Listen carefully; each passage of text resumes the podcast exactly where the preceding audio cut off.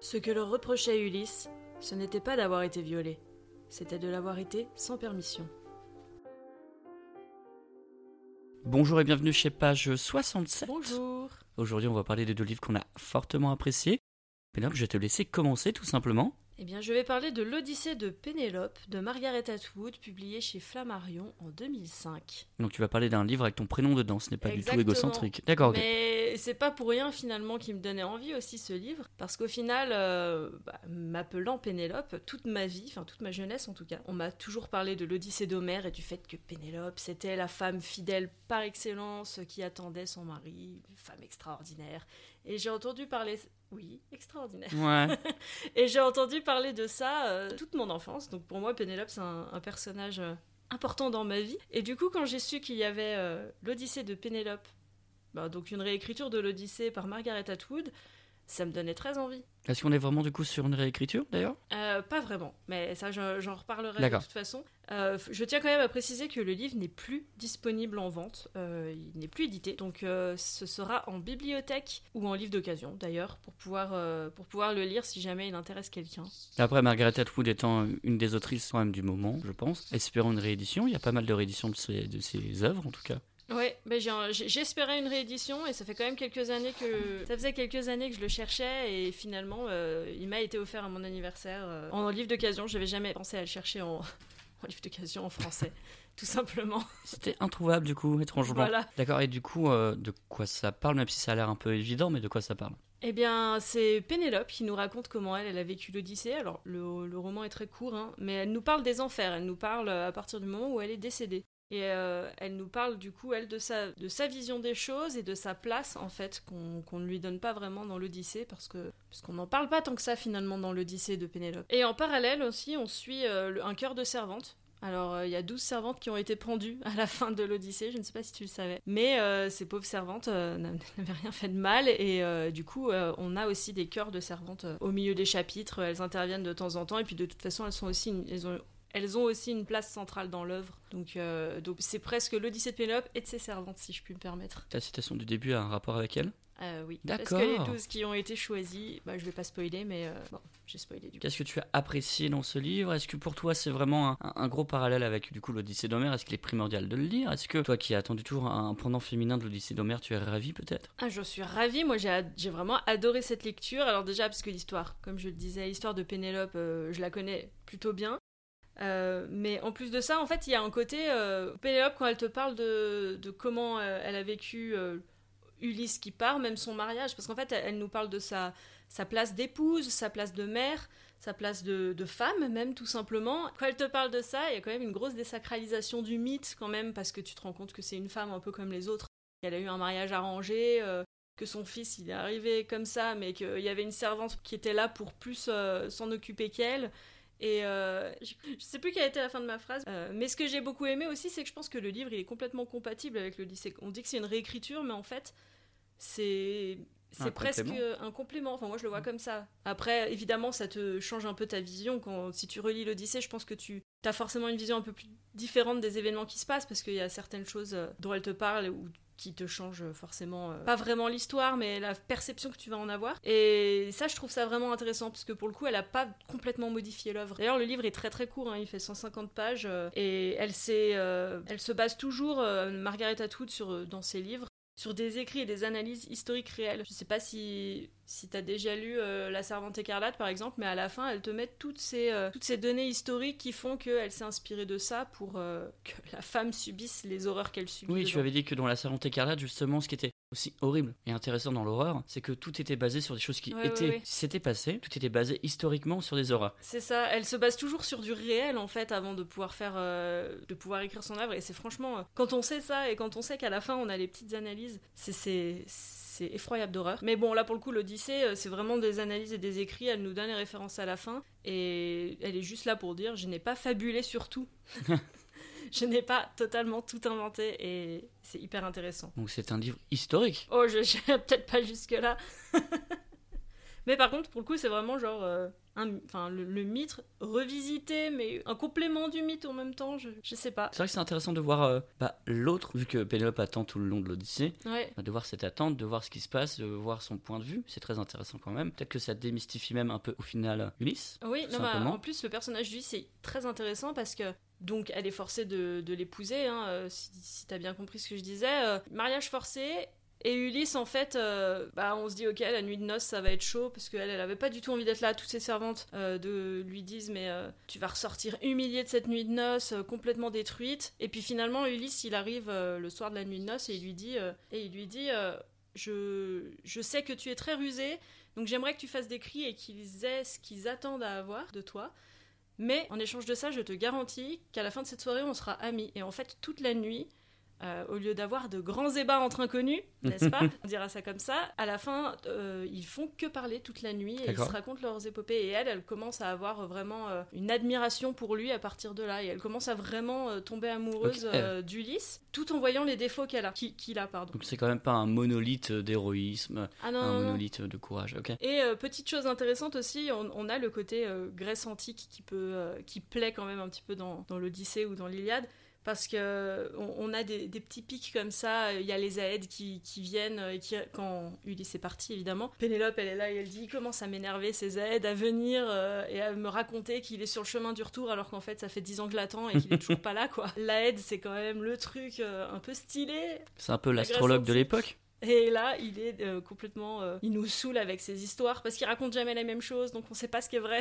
Parfait, bah écoute, moi, euh, ça m'intéresse fortement. Tu connais mon amour infini pour l'Odyssée d'Homère. Tu connais le fait que Oui, c'est un de mes livres préférés, surtout la version en Mhm. alexandrin que tu m'as offert et tout. Euh, donc moi, j'ai- j'aimerais bien voir ce, ce prisme, enfin ce deux- cette deuxième vision de cette Odyssée d'Homère. Vraiment très intéressant, en plus très rapide à lire pour le coup. Parfait, contrairement à mon livre préféré qui est l'Odyssée d'Homère, bien sûr.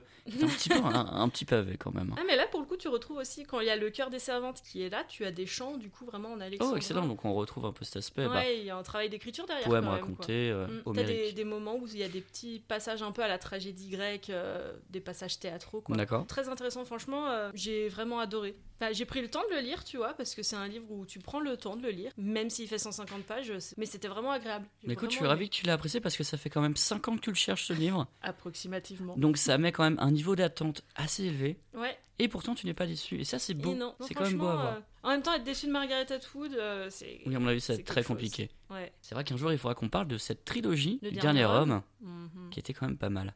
Bref, là, c'est à mon tour de parler d'un autre livre, par contre. On va changer d'ambiance. Non, on est encore sur cet aspect historique avec des horreurs au Ah, final. oui. Tu vas nous parler de quoi? Eh bien, je vais vous parler de Robert Merle, La mort est mon métier. Oh.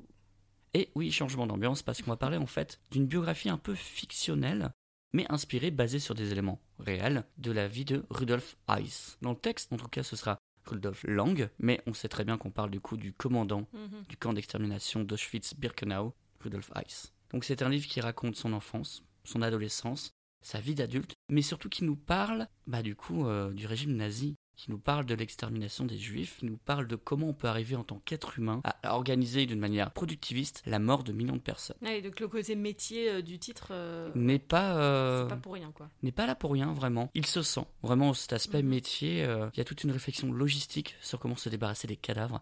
Il y a toute une réflexion logistique sur qu'est-ce qui va être le plus efficace, etc. Mais là n'est pas le plus important. Là n'est pas Robert Merle n'a pas écrit ce roman pour dire pour donner des conseils aux futurs euh, fils de chien, bien sûr. Non, il a écrit ce roman pour aussi nous conter euh, bah, la folie des hommes, la folie d'un homme, comment on peut en arriver là, et surtout qu'est-ce que c'est qu'un commandant de, de camp d'extermination? Ouais. Qu'est-ce que c'est au final? Qui sait? D'où il vient? Et c'est là que Robert Merle est, tr- est très fort, c'est que comme on a dit, il mêle des éléments historiques. Donc Mhm. la biographie euh, du coup du, du commandant. On a également des rapports psychiatriques qui ont inspiré Robert Merle. On a également des rapports du procès de Nuremberg. Et du coup, il- là où il est très fort, c'est qu'il parle de toute sa vie avec une neutralité, une froideur, j'allais un ton clinique qui fait que, le lecteur se déshumanise, ou en tout cas qui s'anesthésie en termes d'humanité. On devient tout autant anesthésié que le narrateur, Rudolf Lang du coup, est anesthésié sur sa propre humanité, à force d'endoctrinement, à force bien sûr euh, de lâcheté, je dirais même, parce que c'est un homme qui a quand même apprécié être soumis et accepter des ordres. Du coup, on devient tout à fait anesthésié comme lui. Mais ça doit être assez effrayant quand même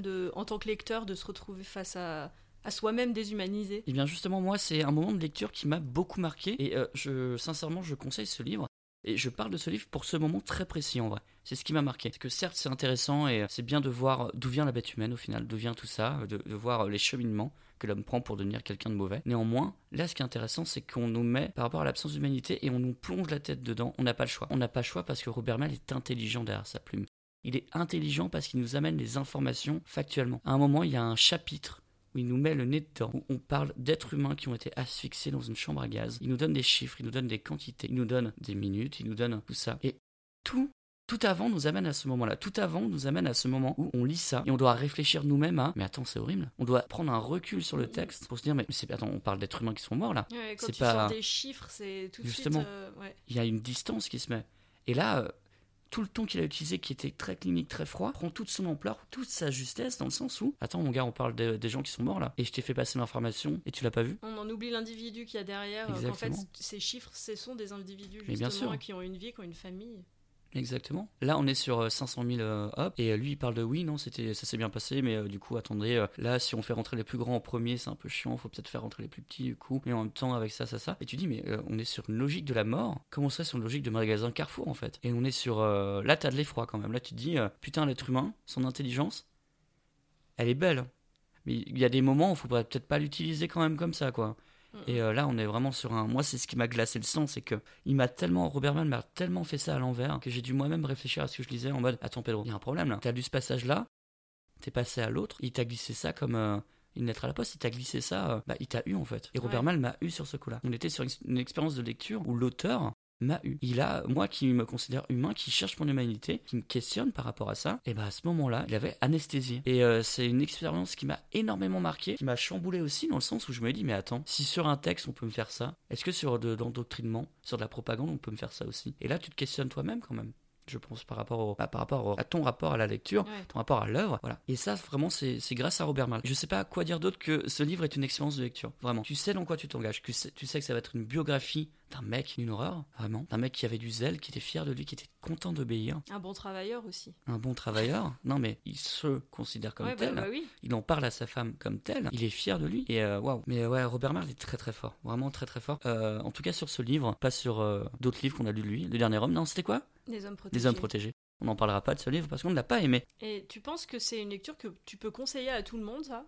Ou c'est parce que c'est assez particulier quand même Moi, je conseille toujours à tout le monde de lire Primo Levi euh, si c'est un homme, par exemple. Ouais. C'est une lecture qui est dure, mais je trouve qu'elle est essentielle. Ouais. Puis Voilà. elle, est, euh, elle est historique aussi. Enfin, Elle est historique. vraiment, euh, On se met dans la peau de quelqu'un qui a vécu des choses, on sait ce qui se passe, etc. Puis qui garde un regard neutre Ah oui, sur quelque chose où. Si c'est un homme, je pense ouais, que moi j'en parlerai très bientôt parce que Ouais, C'est une claque on en littéraire. parlera, on fera un aparté. On en fera un aparté carrément, mais parce qu'on en parle assez souvent ensemble d'ailleurs. Ouais. Je conseille à tout le monde, mais avec Mhm. quand même des pincettes, c'est-à-dire sachez dans quoi vous, enfin vous mettez les pieds tout simplement. Ouais, ouais. On reste quand même sur un commandant nazi, on reste quand même sur l'homme qui a orchestré Auschwitz-Birkenau, donc c'est triste, c'est dégueulasse, c'est l'histoire. Enfin voilà, je le conseille parce que ce moment où on t'anesthésie l'humanité, je pense que c'est une claque que tout le monde mérite d'avoir une fois dans sa vie. Parce que, parce que ça peut arriver les gars, On- en vrai Ouais. ça peut arriver. On n'est pas euh, des monolithes de pureté, on n'est pas des monolithes d'humanité, et c'est intéressant de se demander mais comment arrive la bête humaine tout simplement? Oui, et puis souvent, on, a tendance à se dire, un peu naïvement, qu'on serait forcément du côté des résistants euh, Oui.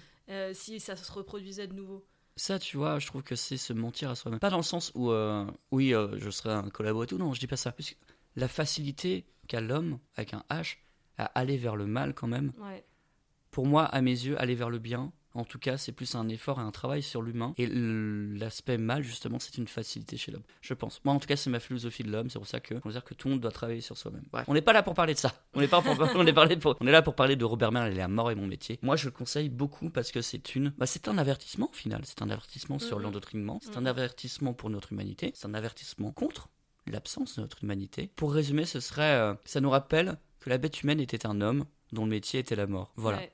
Tout simplement. Et pas euh, des monolithes euh, caricaturés comme à la télévision. Mhm. C'était des hommes, et c'est ça qui est pire. Et ça me fait penser un peu aux bienveillantes de Jonathan Little. Que je n'ai pas lu, mais que j'aimerais bien lire. Ouais, Prix et- Goncourt, il me semble, en plus. Oui, concours, et que j'ai commencé mais pas fini. En même temps, il fait tout Mais, 10 euh, 000 pages. non, il fait combien il est très très long. Je, je sais que j'avais fait une pause et je l'ai pas repris, mais c'est vraiment dans le même esprit où tu vois euh, petit à petit comment, bah, exactement ce que tu dis, comment ça devient un métier ordinaire. Mais oui, Parce que, bon, euh, moi, la partie que j'ai lue, il- la personne, euh, et son métier, c'est juste de, de suivre des ordres, mais petit à petit, tu vois que les ordres, ils commencent à, à se augmenter en gravité, mais petit à petit, ça se fait petit à petit, donc euh, il se pose pas trop de questions. mais justement, oui, c'est Mhm. la, la- la problématique de j'ai oublié aux ordres, etc., au procès de Nuremberg, par exemple, qui a été déconstruite, fort heureusement. Et Rudolf Heiss en est un archétype parfait. C'était l'homme qui disait j'obéis aux ordres, j'obéis aux ordres. Moi, écoutez, c'est un problème, j'obéis aux ordres. On m'a donné des ordres, j'obéis aux ordres. Mais non, mon gars, en fait. Mm. D'obéir, c'est aussi être complice. Faut arrêter. Mais elle est bienveillante. J'aimerais bien le lire en tout cas Je parce pense que, que, bien.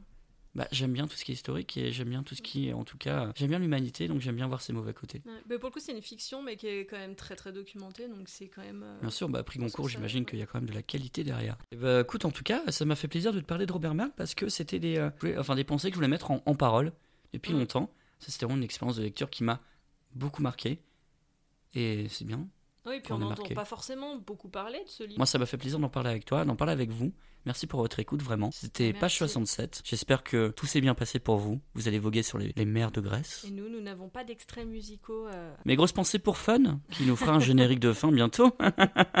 tu as intérêt. Bisous Bisous.